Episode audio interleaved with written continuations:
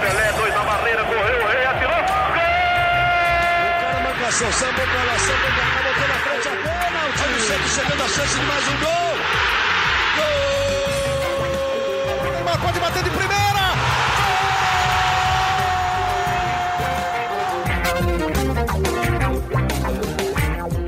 Um orgulho que nem todos podem ter, eu sou Leonardo Bianchi, esse daqui é o Gé Santos, nosso podcast semanal do Peixe aqui no Globoesporte.com. Cada um de suas casas, estou aqui com meus parceiros de sempre, Bruno Gilfrida. Tudo bem, Gilfrida? Fala, Léo, tudo bem? Tudo certo? Como você disse aqui em casa e pronto para mais um podcast. É isso, e do outro lado da linha também está o Gabriel dos Santos. E aí, Gabriel, beleza? E aí, Léo, e aí, Bruno, vamos para mais um podcast Gé Santos aí. É isso, mais um GE Santos e hoje que a gente tem o prazer de receber um convidado especial, a quem eu já agradeço muito também por ter aceitado o convite. Muito bem-vindo, Marcelo Teixeira, que é presidente do Conselho Deliberativo do Santos, é ex-presidente do Santos também em duas oportunidades, de 91 a 93 e de 2000 a 2009. Tudo bem, Marcelo? Bem-vindo. Bem-vindo também, obrigado aí pelo convite. Estamos à disposição aí, um abraço especial ao Leonardo, ao Bruno, ao Gabriel e a todos que estão acompanhando. É isso, muito obrigado por participar, Marcelo. Começando aqui, Marcelo, acho que não tem muito como começar com outra pergunta, então já vou abrir com isso já, e aí o Gilfrido e o Gabriel vão na sequência já dessa resposta sua, né? Depois de alguns meses, né, com alguns encontros adiados pela pandemia, o Conselho vai se reunir nessa terça-feira via videoconferência para analisar e votar um processo que pode e com certeza vai afetar diretamente a vida do clube, né? Que é o processo sobre o presidente José Carlos Pérez e, a, e o Conselho do Santos, o Conselho e o Grupo de Santos também, que será julgado por atos de responsabilidade administrativa decorrentes da reprovação das contas de 2018. Como é que você vê isso como presidente do conselho? Como é que você vê esse processo, Marcelo? É, nós temos uma, tínhamos uma reunião agendada para o dia 16 de março, que exatamente o plenário do Conselho Deliberativo iria apreciar o parecer da Comissão de Inquérito e Sindicância, que, recebendo os documentos das contas da gestão de 2018, foram reprovadas pelo Conselho Fiscal, é, analisadas pela Comissão de Inquérito e Sindicância, e a Comissão de Inquérito e Sindicância apontando algumas possíveis irregularidades está sugerindo a abertura de um processo é, de impedimento da gestão, não é relacionada apenas ao presidente José Carlos Pérez. Ela é relacionada, foi analisada diante dos componentes das pessoas que iniciaram a gestão de 2019 e fizeram parte do comitê de gestão. É, não deve-se esclarecer também que é, esse processo não é um processo já de encaminhamento para aprovação para uma possível assembleia do quadro associativo.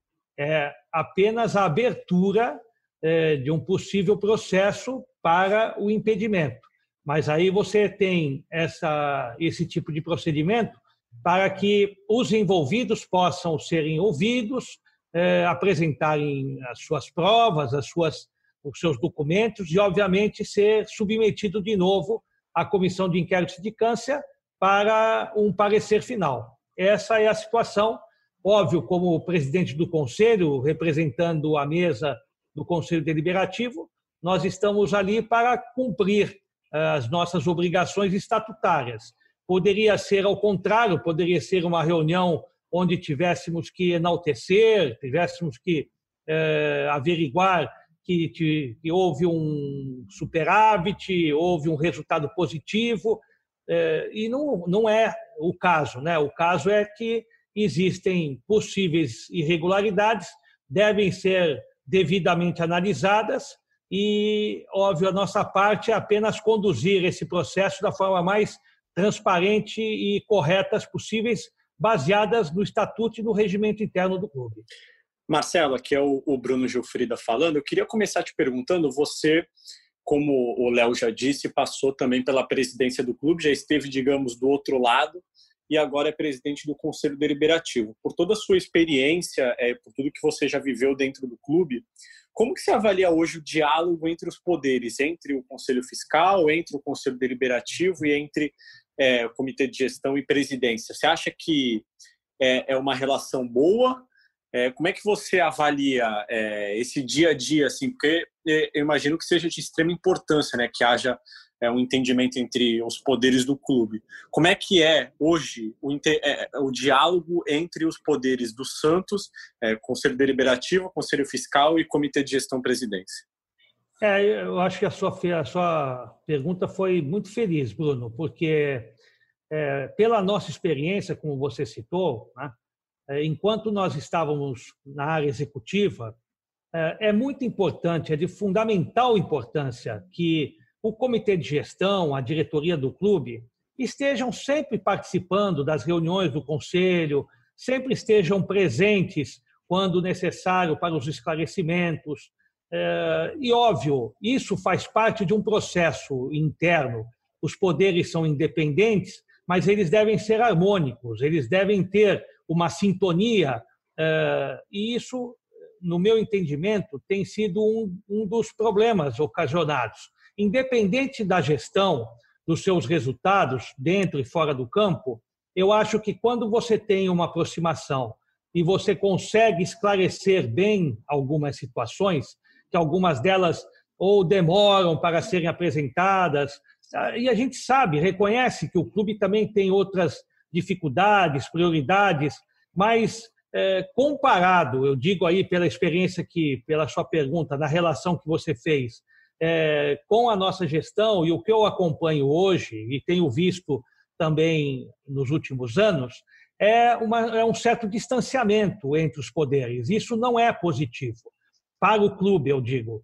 E acho que também ah, o estatuto que nós tínhamos um estatuto a partir de 2010 foi a partir de 2011 ele foi alterado esse estatuto ele tem pontos positivos mas tem pontos que devem ser revistos de uma forma imediata, para que até o próprio conselho, as áreas tenham ah, agilidades e condições, não de punir, porque o conselho não está ali para punir, o conselho está ali para apoiar, indicar né, caminhos, eh, poder dar algumas soluções, óbvio, dentro das proporções, porque ao conselho cabe fiscalizar e a área da diretoria executar. São poderes totalmente distintos.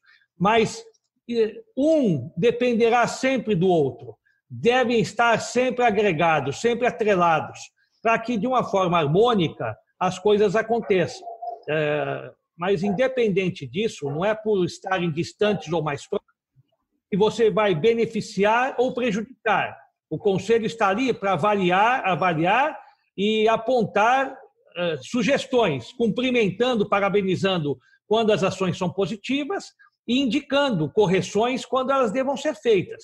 Então, esse é o papel do Conselho Deliberativo no caso do Santos Futebol Clube.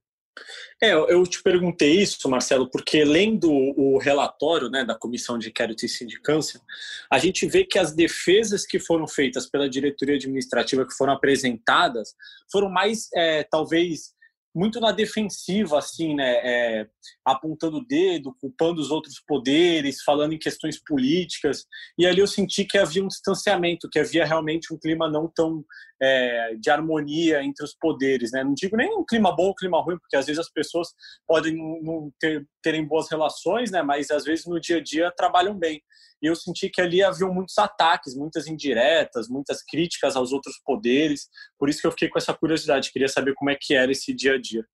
É, e, e, você foi feliz, eu digo, mais uma vez, porque existe a questão política, existem, óbvio, é, como em todos os segmentos na sociedade, em todas as profissões, e no caso o conselho não é diferente. Existem a maioria, grande parte do conselho, que sejam pessoas bem intencionadas, que estão ali trabalhando e, e, podendo ajudar o clube da melhor forma possível, como também existe a parte política, né? Existem aquelas pessoas interessadas eh, quanto pior, melhor, né? E dentre as dificuldades que existam, dentro dessas desses problemas às vezes até mesmo de relação entre poderes, ou de ficarem criticando um ao outro, que não leva a nada esse tipo de situação, isso só favorece essas pessoas que trabalham de uma forma política. Se esquecem que haverá o palanque eleitoral, terminaram-se as eleições e, como eu disse há pouco, devido ao estatuto do clube, nós temos a famosa proporcionalidade. E essa proporcionalidade ela não tem sido benéfica, porque um grupo vence, que é o grupo da situação, e entre, entra com um exemplo, 60, 70 cadeiras para serem ocupadas como conselheiros elegíveis. Os dois, três grupos, às vezes dois grupos que entrem também dessa forma proporcional, elas vão ter mais cadeiras no conselho do que propriamente aquele que venceu o processo eleitoral. Então, este ponto é outro ponto que nós devemos rever. Óbvio, existem conselheiros que, quando assumem, têm as suas responsabilidades e querem o benefício maior, que é decidir as coisas pelos santos. Porém, quando as coisas não acontecem de uma forma rotineira, de uma forma harmônica, de uma forma normal, como se acontece em outras entidades, realmente se prejudicam essas situações, que passam a serem, algumas vezes, decisões políticas, mas que nós queremos que não aconteça, porque ali tem que ser decisões coerentes coerentes no sentido de você estar compromissado com a vida do clube, que eu acho que isso é o mais importante. Marcelo, agora o Gabriel aqui. Eu queria que você fizesse uma análise né, dessa gestão do Pérez. O Pérez está chegando aí nos seus últimos meses de mandato, é, já passou por dois processos de impeachment em 2018. É, e a gestão foi marcada por bastante polêmica. Teve, obviamente, coisas boas, mas ficou marcada mais pelas polêmicas, principalmente pela relação conturbada dele com o vice-presidente Orlando Rolo logo no, nos primeiros meses de gestão. Aí agora teve as contas, teve as contas reprovadas em 2018, o Conselho Fiscal é, recomendou a outra reprovação no segundo ano de gestão. É, já tem um déficit gigantesco aí nesse, nesse primeiro trimestre de 2020. Eu queria que você falasse como você vê essa, como um ex-presidente, como você vê essa gestão do presidente José Carlos Pérez no Santos, aí, esses três anos aí que ele está à frente do Santos? É, qualquer gestão que assuma uma responsabilidade perante o quadro associativo, é, os seus gestores eles devem ter conhecimento é, de, das, dos, das coisas que estão acontecendo no clube. É, não adianta você assumir e propor algo que possa ser executado e, naturalmente, você ter, é, durante esse período, percalços. Todos sabemos a realidade do Santos e o que me preocupa é exatamente isso, porque ao assumir a presidência, nós já tivemos meses, um ou dois meses, um rompimento entre o presidente e o vice. É, nós somos tão poucos, né? e se nós que estamos ali se dividimos, nós ficamos com menor capacidade até de poder fazer uma boa administração. Somado a isso, nós temos ali uma divergência é, entre essas pessoas que fazem com que constantemente o clube esteja em crises, né? porque ou é crise na relação pessoal, ou é crise na questão do respeito entre as funções, e isso passa aos funcionários, isso já tinha, né, outrora, até a ponto do próprio vice-presidente se ausentar, se licenciar e, naturalmente, não estar atuando. Eu acho que realmente é uma condição muito negativa, porque tem acontecido isso durante as últimas gestões. E ao contrário do que você esteja percebendo, que é um equacionamento das dívidas, que é você estar administrando, aumentando o patrimônio, obtendo condições de recursos, ao mesmo tempo ampliando seus parceiros, dando chances para que tudo no clube seja uh, tenha um aspecto de progressivo, tenha um aspecto de que estejamos crescendo né, na administração, mas na prática nós não vemos assim. Nós estamos com dificuldades eh, financeiras, administrativas, com problemas eh, graves em termos aí de relação com a FIFA, com outros clubes, ao mesmo tempo internamente. Então, esses pontos realmente nos preocupam bastante. Ah, a direção afirma que tem trabalhado e vai dar soluções para esses casos. Mas isso é um fator muito, muito preocupante, porque eh, se você percebe que há um endividamento, esse endividamento está equacionado, é uma forma de você ter eh, uma garantia futura de que o clube esteja estável.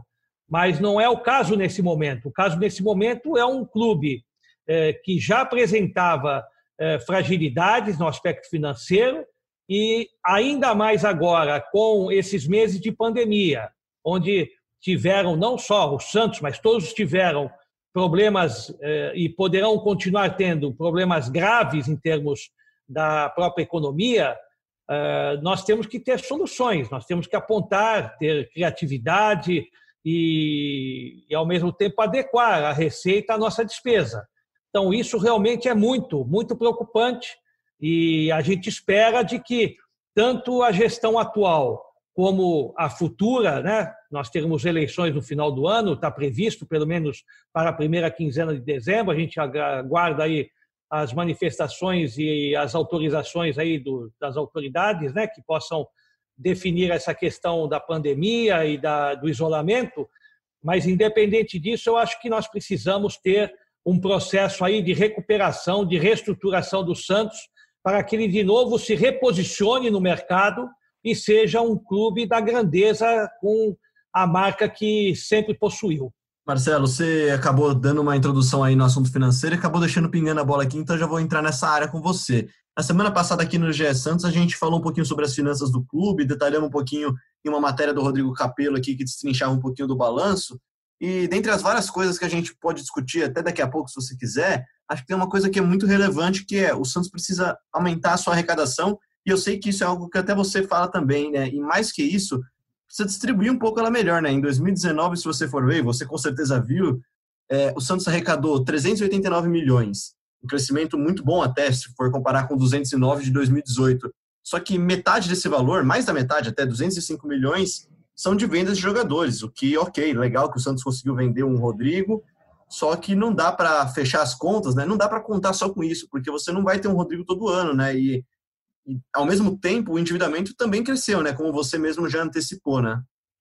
É, o importante é você ter transparência numa gestão, que você atraia os bons investidores, que você possa associar marcas a uma marca tão forte como o Santos. O Santos é um dos clubes menos rejeitados no Brasil. Você tem uma rivalidade grande entre os quatro daqui da, do, do estado de São Paulo, mas dentre os quatro, o Santos é o que tem menor rejeição, então isso significa que você pode ter uma associação forte com algumas das empresas, das entidades. O Santos tem uma marca muito forte no exterior. O Santos revelou duas gerações após a Pelé, após Pelé, que foi Robinho e Diego, foi Neymar e Ganso. Eu acho que o Santos recuperou grande parte da sua torcida, que estava adormecida, que estava humilhada, então, o Santos tem caminhos, o Santos tem realmente uma, uma marca muito, muito forte para ser explorada. E nós precisamos intensificar esse tipo de trabalho. Nós temos que não ficar avaliando apenas o aumento da despesa. Nós temos sim que direcionar para que a receita cresça. Nós temos que fazer com que o clube esteja compatível, no caso, como outros clubes como Palmeiras, como Flamengo, que estão com receitas adequadas à realidade até, eu acredito até, até maiores do que a realidade da economia do país. Então nós temos que fazer essa luta, retomar essa representatividade nos órgãos, fazer com que eh, as, os assuntos sejam discutidos como verbas de televisão, eh, isso tudo, o Santos tem que estar com voz tem que estar reivindicando o que é seu de direito. Nós não podemos ter uns clubes recebendo o que ganham e outros serem achatados com as suas arrecadações. Então, tudo isso é dentro de um diálogo, você mostrando dados, você fazendo com que os parceiros reconheçam que, de fato, o clube tem o seu merecimento para que a gente chegue a alcançar recursos, valores compatíveis com a marca e a grandeza do Santos. E, óbvio, você ter na sua administração uma gestão que realmente corresponda, que você não faça, eh, não cometa eh, loucuras no sentido de que você tenha uma receita e você esteja tendo uma despesa que não seja compatível com a sua arrecadação. E isso, óbvio, tem acontecido por quê? Porque passam-se gestões e as gestões, em vez de equacionar as dívidas, essas dívidas estão se avolumando com alguns erros cometidos durante essas gestões.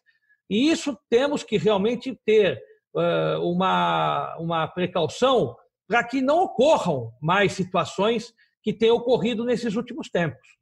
Ainda no assunto dívidas, Marcelo, o Santos está punido pela FIFA, né? Não pode registrar novos jogadores por conta de uma dívida. E além dessa dessa dívida que não quitou e rendeu a punição, tem vários outros processos de vários outros clubes, de vários outros é, clubes que estão que, que o Santos está devendo, né? Na sua visão do meio dirigente, queria saber se você acha que corre o risco do Santos perder pontos, como recentemente o Cruzeiro perdeu também, é, se corre o risco do Santos é, repetir essa situação do Cruzeiro. É, na verdade, eu não posso assegurar esse fator, se é um, são processos que cheguem a perder pontos ou não. Eu, isso é mais a área executiva mesmo que possa responder. Nós não sabemos o estágio a que se encontram essas situações. Nós fizemos, inclusive, recentemente, após ouvirmos pela imprensa, o próprio Conselho Fiscal e a mesa do Conselho Deliberativo fizeram essa indagação ao Comitê de Gestão para que apresente as situações inerentes a cada um desses processos aí sim a gente possa dar informações mais eh, precisas, como até chegar a. Eu, eu espero que não, né? espero que o comitê de gestão tenha a sua, a sua visão de responsabilidade e possa ir administrando uh, isso e resolver definitivamente essas situações, para que o clube de fato não corra nenhum tipo de risco que seria um desastre, né? Seria um problema muito, muito grave a ponto de acontecer da perda de pontos.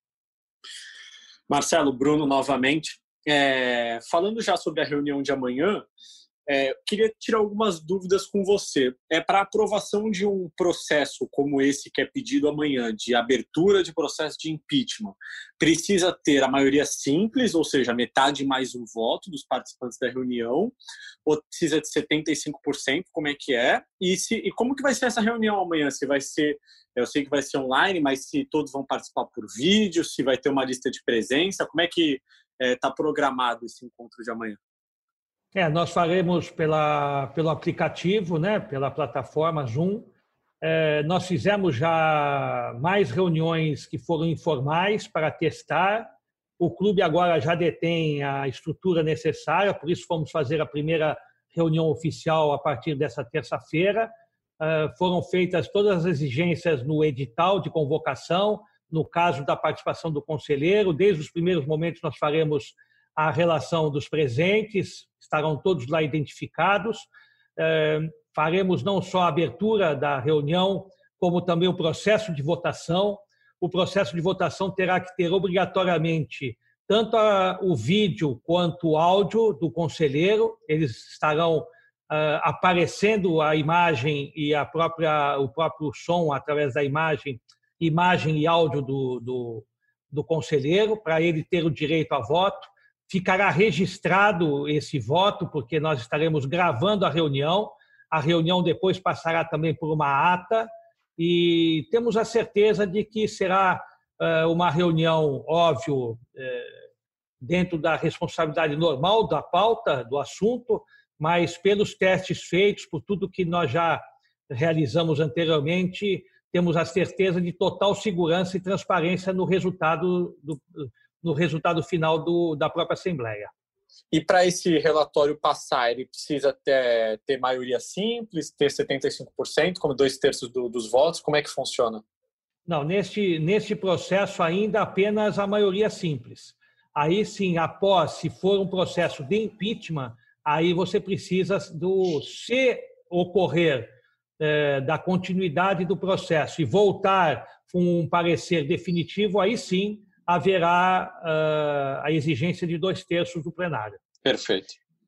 E depois dessa votação, Marcelo, depois dessa, dessa aprovação ou não dos conselheiros, se os conselheiros aprovarem, vai ter outra reunião do conselho e depois pode ir para os sócios também, como foi da, da última vez? É, obrigação, estatutariamente é, o conselho pode ter o seu veredito é, e aí é submetido esse parecer à Assembleia dos Sócios. Quem decide, de fato, como aconteceu já esse processo anteriormente, é o quadro associativo.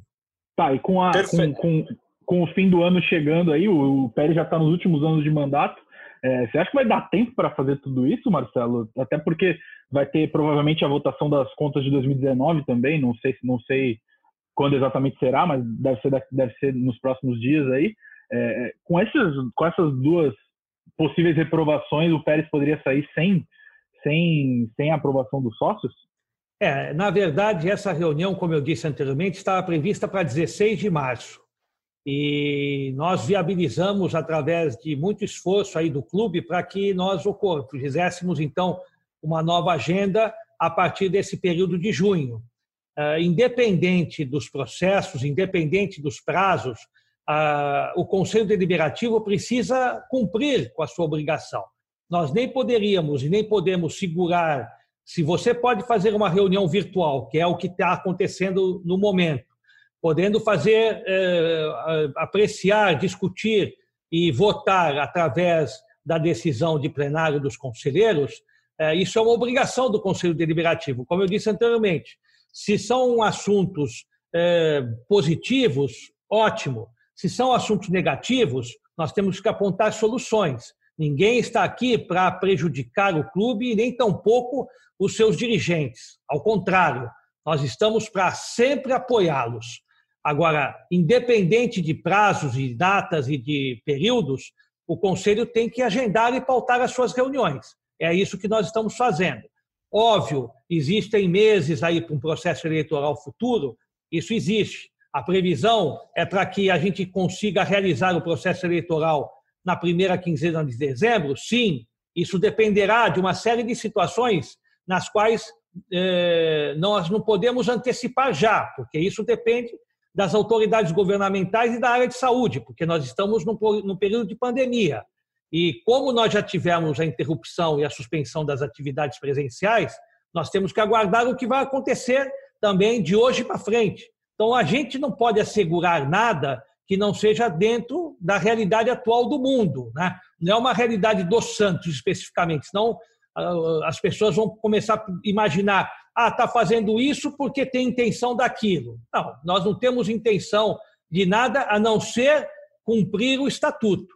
A nossa obrigação agora é pautar essas reuniões, pautar de uma forma virtual, né? tanto a, o parecer da Comissão de Inquérito de Câncer, futuramente, daqui uns dias, pretendemos fazer a pauta das contas de 2019 e, obviamente, o clube deverá prosseguir a sua normalidade para que a gente consiga informar aos conselheiros e ao quadro associativo o que realmente esteja acontecendo no Santos.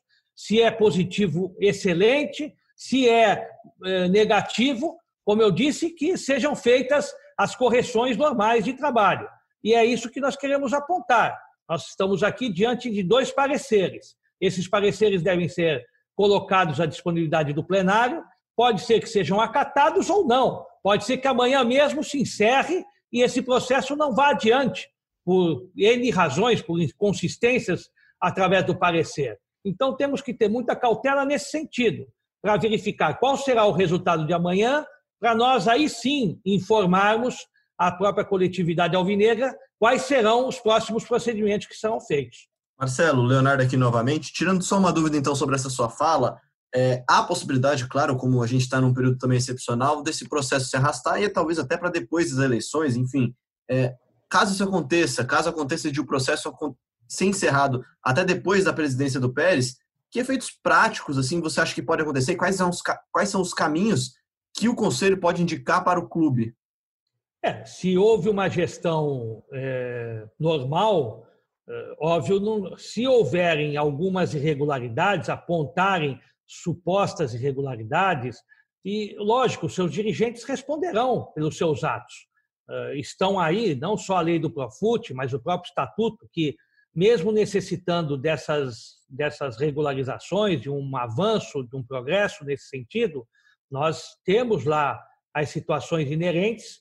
É, como eu disse, eu espero que não aconteçam punições, situações inerentes a dirigentes. Nós esperamos sim que hajam modelos de gestões a serem seguidas, mas se naturalmente tiverem apontamentos de possíveis irregularidades, o conselho encaminhará. O, conselho não faz um papel investigativo, punitivo, apenas em termos de estatuto. Cumpre o seu estatuto e as leis que lá estão. Se forem outras irregularidades a níveis judiciais, o clube poderá naturalmente encaminhá-las, independente dos gestores estarem ou não nas suas administrações. E, Marcelo, Bruno aqui novamente falando. É, como você disse, as eleições estão previstas para a primeira quinzena de dezembro. É, existe alguma possibilidade, e isso já foi discutido ali durante a gestão do Odílio, é dessa, dessas eleições terem voto à distância por causa da pandemia? É, isso já é ventilado? Já há alguma conversa nesse caminho? Ou a ideia é que é, se tente levar ao máximo para Vila Belmiro e para a sede de São Paulo? Não, é, nós temos um projeto, de fato, desde a gestão agora nossa do Conselho, tínhamos as prioridades a serem alcançadas, dentre elas estava também o voto à distância. Existem algumas alternativas que estavam sendo estudadas a ponto de nós, inclusive, paralisarmos em parte porque existiam outras prioridades. Prioridades tanto na regularização da secretaria, que foi eh, que está sendo feita, né? temos até uma comissão temporária acompanhando, e, ao mesmo tempo, questões financeiras, porque o clube vive uma dificuldade, nós devemos entender e compreender. Nós, da mesa, temos que ser tolerantes. Não adianta nós ficarmos insistindo na reforma lá das dependências do conselho, nas melhorias que a gente deva fazer na informatização do conselho, a ponto das, dos conselheiros poderem votar ali também de uma forma eletrônica, com painel, isso tudo era possível, era um projeto que nós tínhamos sempre na dependência de que a gente conseguisse um recurso, uma verba maior, para que isso fosse é, investido nas nossas dependências do Conselho Deliberativo. Igualmente, agora, essa situação do voto à distância. Nós dependemos também da contratação de empresas, dependemos de uma série de situações que envolvem recursos financeiros. E nós temos que entender que também o clube tenha essa prioridade de saldar compromissos, dívidas que talvez sejam, talvez, tão ou mais importantes como o próprio voto à distância. Óbvio, para o conselho, para o quadro associativo, é importante uh, o voto à distância. Mas eu também, a mesa, os componentes da mesa e do plenário do Conselho Deliberativo devem compreender que o clube também tem essas dificuldades, tem as suas prioridades nos seus pagamentos, e nem sempre é possível você fazer essas exigências de ter a contratação de empresas para viabilizar esses projetos. Tá certo, Marcelo. Acho que muito, muito, esclarecedor, muito esclarecedor para o torcedor. Acho que muito bom falar com você ainda, ainda mais nas vésperas de um processo tão importante para o futuro do Santos. Agradeço demais aqui em nome de toda a equipe do Globoesporte.com a sua participação, por ter aceitado o convite e por vir aqui falar de forma tão aberta para a gente. Caio, eu que agradeço essa oportunidade. É importante, de fato, o quadro associativo estar acompanhando. Agora, inclusive, tem tantas fake news, tantas coisas acontecendo, e é sempre importante, né, nós que representamos o Conselho, podemos esclarecer através desses encontros. Então, cumprimentar vocês também pela, pela entrevista estamos à disposição de vocês sempre. Muito obrigado, viu, Marcelo? Um abraço. Um abraço a vocês. Tá então Marcelo Teixeira, presidente do Conselho Deliberativo do Santos, que esclareceu algumas dúvidas nossas em relação ao processo, à votação, né? na verdade, a reunião que o Conselho fará nessa terça-feira para julgar atos de irresponsabilidade administrativa decorrentes da reprovação das contas de 2018 da gestão José Carlos Pérez. Espero que vocês tenham gostado de ouvir até aqui. Ouçam a gente no globesport.com.br podcast, também na Apple, no Google, no PocketCast, no Spotify e no Deezer. Eu sou Leonardo Bianchi, esse daqui foi mais um GE Santos e a gente volta na semana que vem com mais um episódio.